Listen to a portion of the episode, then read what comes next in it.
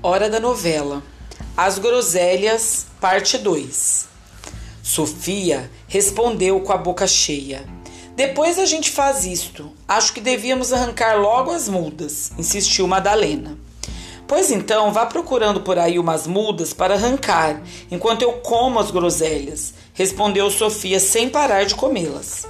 E tanto tempo levou comendo-as que Madalena, Camila e Margarida, depois de tentarem inutilmente encontrar algumas mudas no bosque, quando voltaram, Sofia ainda estava continuando a comer.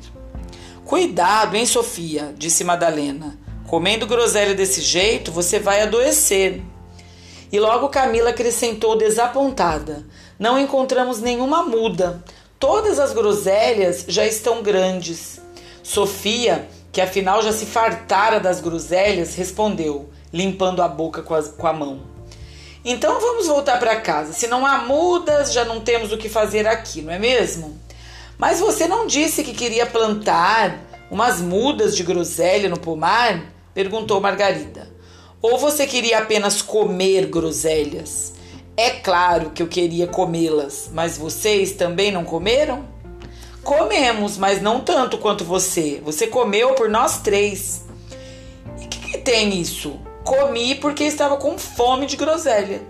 Quer dizer que a ideia de plantar as mudas de groselha no pomar foi só uma desculpa que você arranjou para a gente vir até aqui com você, não foi? Insistiu Margarida. Sofia encolheu os ombros. Ora, pensando bem, foi até melhor a gente não ter encontrado as mudas.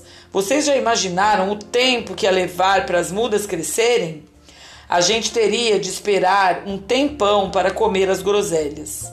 E pondo-se de repente a cantarolar, Sofia tomou o caminho de volta, enquanto as outras crianças, sem ter o que dizer, a acompanhavam em silêncio, olhando umas para as outras.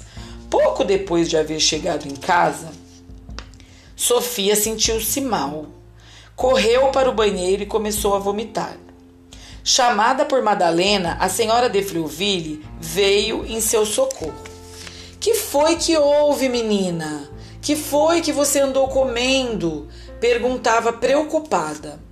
Quando afinal pôde falar, Sofia respondeu com outra pergunta: A senhora promete não me bater?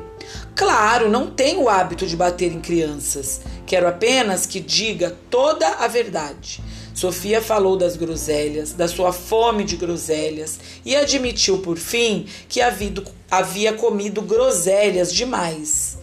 Naturalmente, esperava que a senhora de Freuville, embora não lhe batendo, de alguma maneira a castigasse, mas o castigo ela recebeu da sua própria gula tomou um chá de tilha e foi para a cama, deixando de acompanhar as crianças na visita que ainda naquela tarde elas fizeram à casa da senhora Devertel, em cujo pomar havia umas cerejas deliciosas.